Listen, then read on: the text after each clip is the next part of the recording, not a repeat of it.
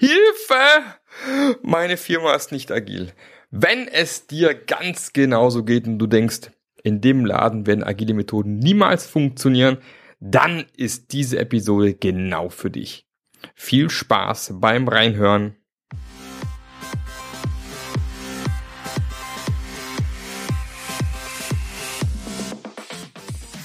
Der Passionate Teams Podcast. Der Podcast, der dir zeigt, wie du Agilität erfolgreich und nachhaltig im Unternehmen einführst. Erfahre hier, wie du eine Umgebung aufbaust, in der passionierte Agilität entsteht und vor allem bleibt.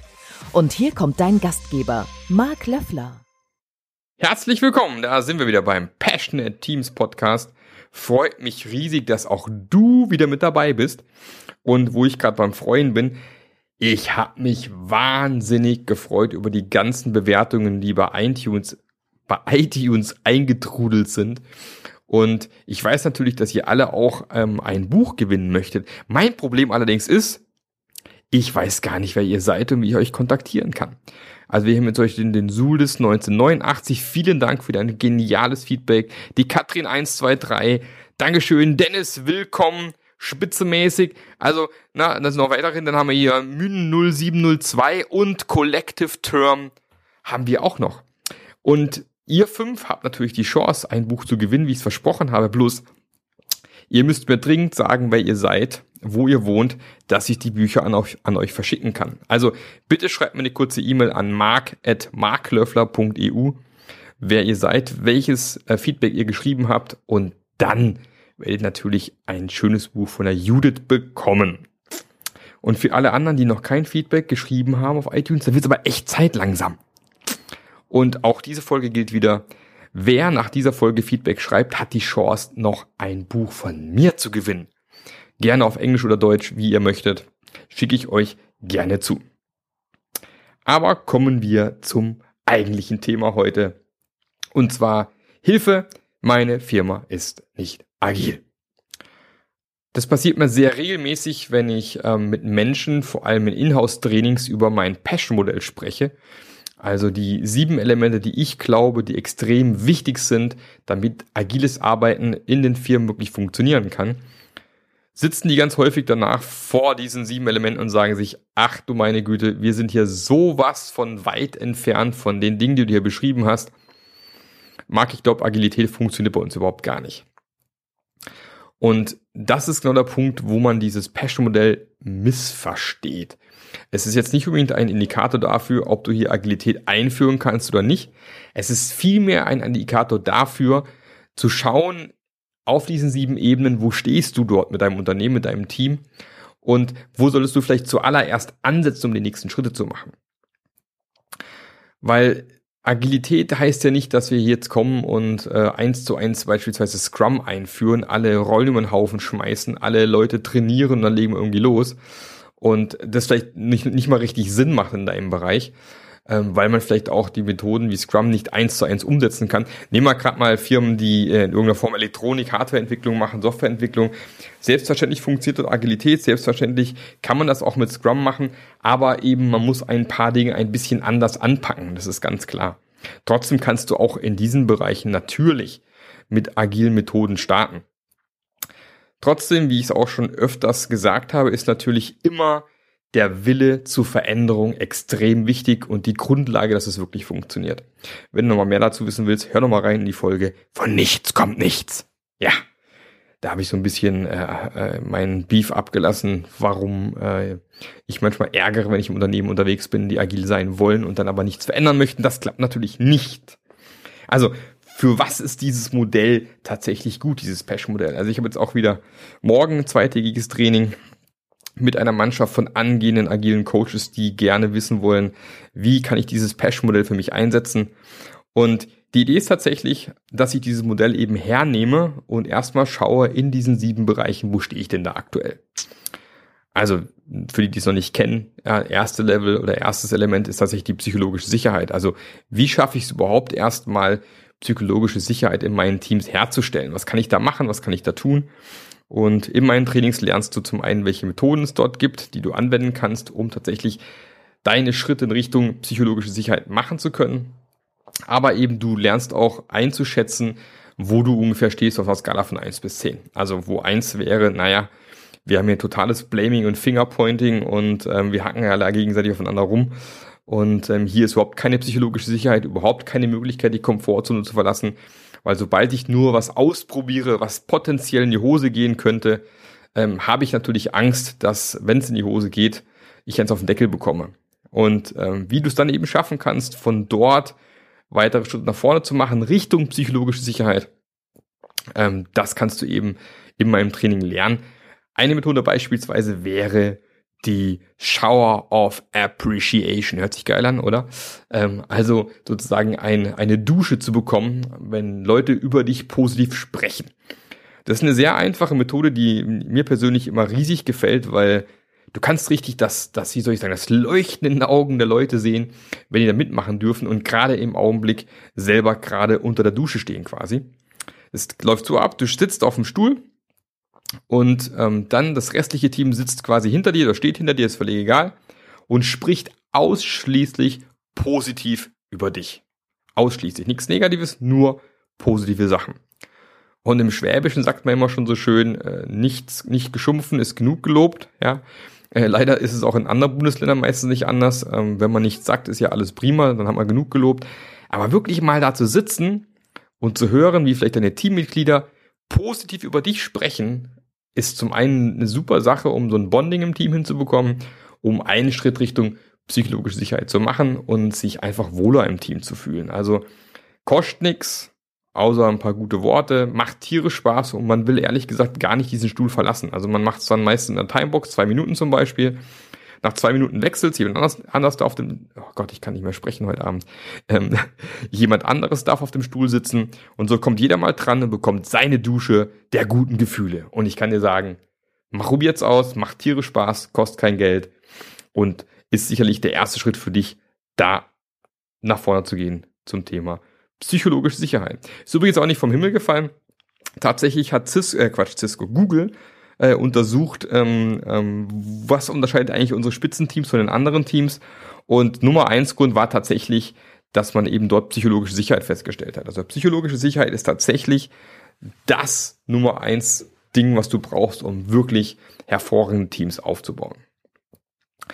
Das nächste ist dann das Thema Adaptability, also Anpassungsfähigkeit. Und auch da ist es wieder so, ja, da kann es sein, dass du jetzt vielleicht aktuell das Gefühl hast, wir sind ja total festgefahren. Ja, wir sind irgendwie im Unternehmen drinne. Also wir haben schon seit 100 Jahren nichts mehr verändert und ähm, wir sind noch nicht mal Flugzeugträger, sondern eher äh, Betonklotz. Bei uns dreht sich gerade überhaupt gar nichts. Ja, äh, ist doof, wenn du in, diesem, in dieser Situation gerade aktuell bist. Aber auch da gibt es natürlich Möglichkeiten, sich langsam äh, da wieder rauszudrehen und langsam neue Möglichkeiten zu finden, wie du auch hier Richtung Anpassungsfähigkeit gehen kannst. Ja, weil klar, wie ich schon vorhin gesagt habe, Agilität heißt Veränderung. Und wenn du eben ein Betonklotz bist, wenn deine Firma ein Betonklotz ist, wird es schwierig, weil du wirst im Agilen ständig Dinge aufdecken, die funktionieren. Und wenn dann eben keine Möglichkeit hast, da anzupassen, dann macht es nicht so richtig viel Spaß. Und wenn du dich dann nach und nach bewegen möchtest, von Stasen Richtung Anpassungsfähigkeit, geht das unter anderem mit natürlich besseren, effektiveren Retrospektiven. Wenn du wissen willst, wie das funktionieren kann, gibt es auch eine tolle Podcast-Folge von mir, wie du effektive Retrospektiven durchführen kannst. Ähm, oder eben bis zum bis zum Popcorn Flow, eine weitere Methode, die sehr viel Spaß macht für Veränderung. Ähm, eine Methode, die ähm, Popcorn ist wiederum ein Akronym wie Passion Modell. Und da geht es eben darum, dass Veränderung wirklich ganz normal Teil des Teams ist. Also Popcorn steht ähm, für tatsächlich auch wieder sieben Elemente. Das P im Popcorn, das erste P steht für Problem. Also man sammelt erstmal, wenn einem spontan ein Problem auffällt, an einer Wand irgendwo in der Spalte P wie Problem, welche Probleme haben wir hier eigentlich im Team. Dann kann man nächsten Spalte, die dann O vom Popcorn, äh, vom ersten O quasi Optionen, also Options. Welche Möglichkeiten haben wir denn mit diesem Problem umzugehen? Aus diesen Optionen ähm, generiert man dann mögliche Experimente, also possible experiments, um zu überlegen, okay, was könnte ein mögliches Experiment sein, was uns in dieser Situation helfen könnte?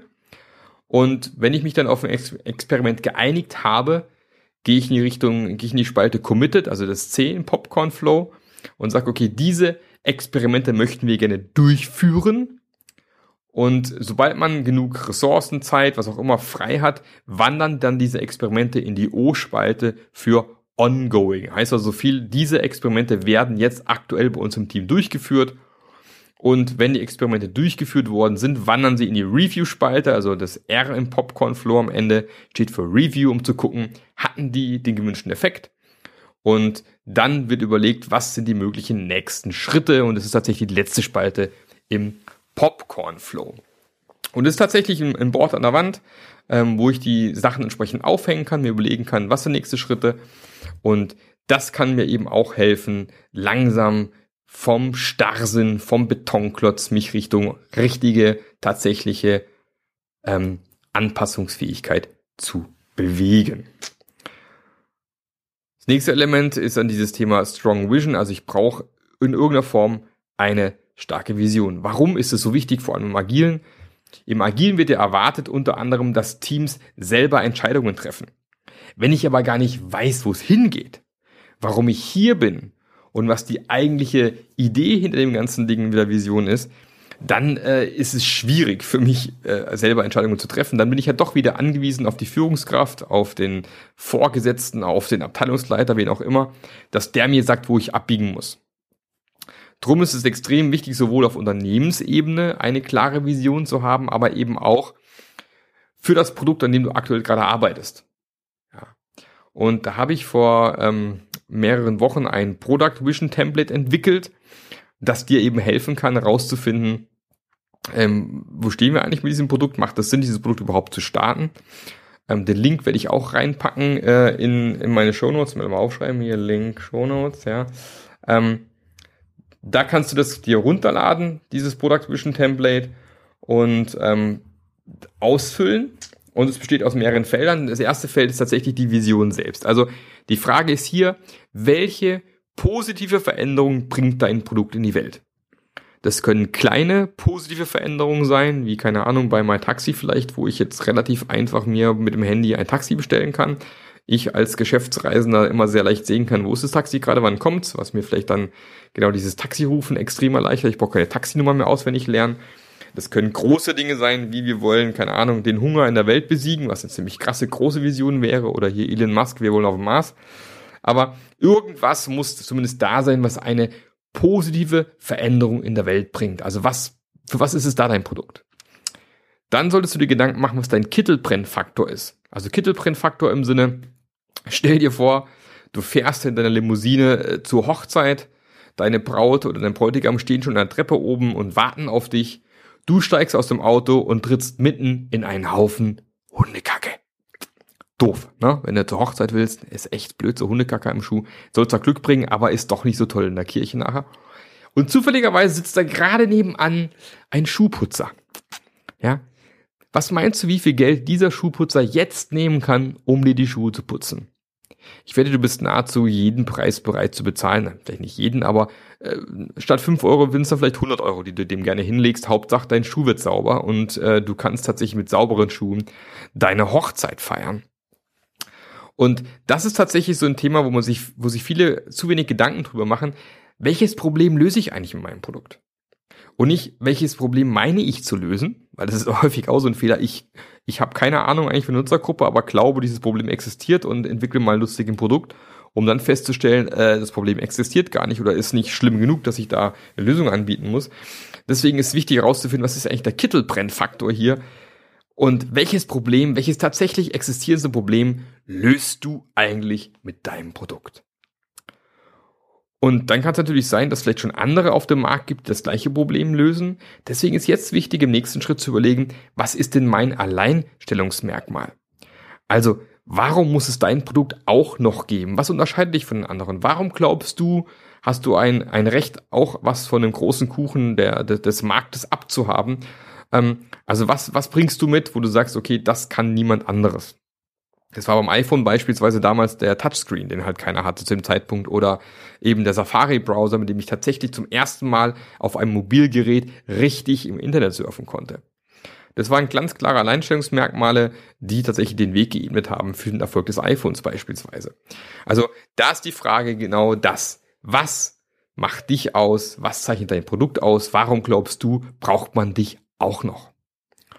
Und dann kannst du dir im nächsten Schritt überlegen, was sind denn meine Top 3 Features? Also was sind die drei Dinge, die ich in meinem Produkt eben mitbringe, die kein anderer hat vielleicht oder die wenige andere vielleicht haben, die ich besonders gut implementiert habe, dass ich auch so ein bisschen Fokus reinbekomme in mein Produkt. Also was sind so die Top drei Dinge, die ich glaube, ähm, die hat so vielleicht kein anderer oder nicht so gut wie ich und ähm, was sind die Top drei Features, die du mitbringst.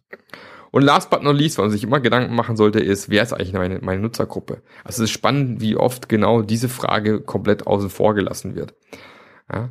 Also ich habe einen Kunden, der ähm, einen dreistelligen Millionenbetrag zum Fenster rausgeschmissen hat, ähm, weil die zwar ein Produkt gebaut haben, was technisch total spannend war, aber halt keinerlei Fokus auf eine Nutzergruppe hatten und entsprechend das Produkt völlig am Markt vorbei entwickelt haben. Und dann wirfst du natürlich jede Menge Geld zum Fenster raus und kriegst es auch nie wieder.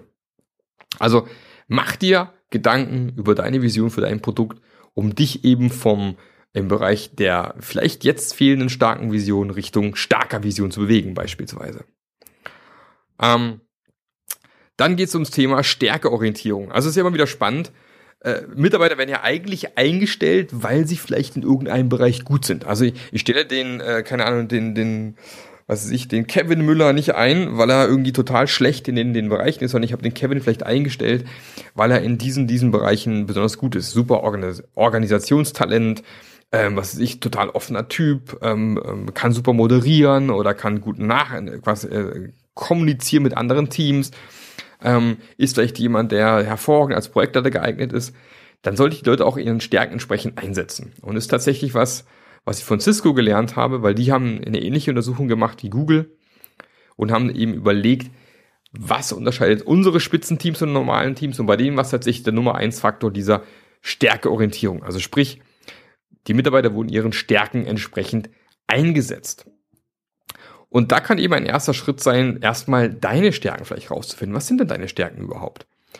Da gibt es mittlerweile ja unzählige äh, Tests, die man machen kann, vom Team Management System beispielsweise über äh, Wire Character, also das ist so ein, ein kostenloser Test, den, den packe ich jetzt auch mal in, in Link in die Show Notes rein.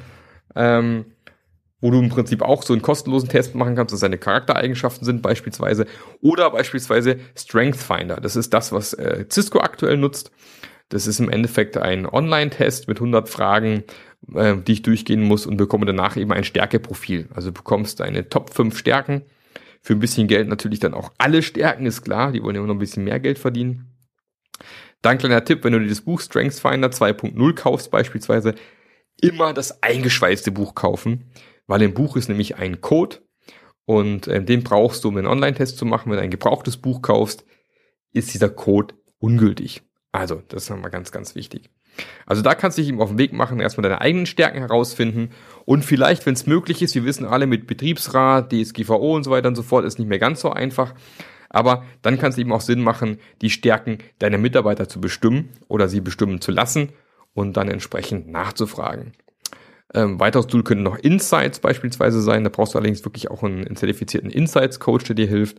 Also da gibt's schon verschiedene Möglichkeiten, was du machen kannst und in dem Bereich nach und nach Richtung Fokus auf Stärken zu gehen, anstatt Fokus auf Schwächen. Der nächste Bereich ist dann tatsächlich auch so ein kritisches Thema, das Thema Independence, ja, Unabhängigkeit. Und ähm, mit Unabhängigkeit meine ich eben, dass so ein Team in einem gewissen Rahmen die Möglichkeit haben muss, selber zu entscheiden, welche Werkzeuge oder welche Prozesse sie einsetzen möchten bei sich im Team, um das Problem zu lösen. Ähm, wer das Knöffel-Modell beispielsweise mal gesehen hat, ähm, von Dave Snowden beispielsweise, da gibt es eben den Bereich der Komplexität, also wo Sachen quasi nicht Komplexität, wo Sachen komplex sind. Also viele Projekte sind heutzutage komplex. Da gibt es einfach kein Best Practice, wie man Sachen lösen kann.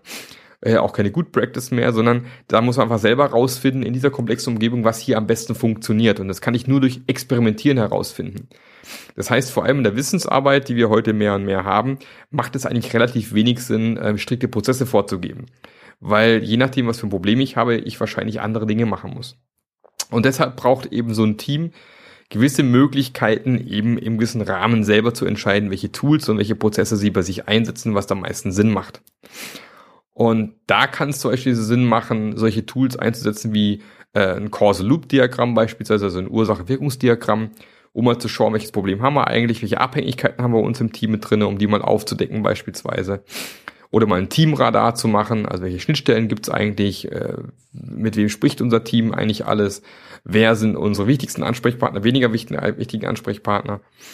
Und ähm, was auch eine tolle Simulation ist für Leute, die mal erfahren wollen, wie sich das eigentlich anfühlt, wenn du für dich scheinbar sinnlosen Prozessen folgen musst, der kann äh, sich mal das Handicapped Lego Game angucken, das ich mal vor einem Jahr entwickelt habe. Ähm, auch das packe ich in die Shownotes. Also diesmal gibt's echt viel in die Shownotes, merke ich gerade. Ähm, das äh, ist eine tolle Simulation, die basiert so ein bisschen auf der normalen Lego Scrum Simulation, aber ich habe da eben ein paar Regeln eingebaut, die sich erstmal total seltsam anfühlen um so ein bisschen vielleicht auch eine Führungskraft zu zeigen, wie blöd es eigentlich ist, wenn man Regeln folgen muss, die für einen selbst keinen Sinn ergeben. Und das kann ein toller Weg sein, um eben aufzuzeigen, dass eben eine gewisse Flexibilität in Prozessen und Tools notwendig ist. Da gerne mal reingucken, auch das gibt's online bei mir, ähm, wie sowas funktioniert und kann dir eben auch helfen, mehr Richtung Unabhängigkeit zu gehen oder tatsächlich den Weg zu bereiten, dass das besser funktioniert. Da bleiben noch zwei Sachen übrig. Das eine ist das Thema One Team und da ist halt vor allem in Großkonzernen immer das große Weinen, ähm, weil es halt in den seltensten Fällen so ist, dass Mitarbeiter tatsächlich hundertprozentig in einem Team arbeiten dürfen. Aber man weiß eben, äh, dass das ein extrem wichtiger Faktor ist, um erfolgreich als Team arbeiten zu können. Wenn du eben ständig im Team rein und Team, Team rauskommst, und nie richtig Teil von irgendeinem Team bist, ist dann unangenehm.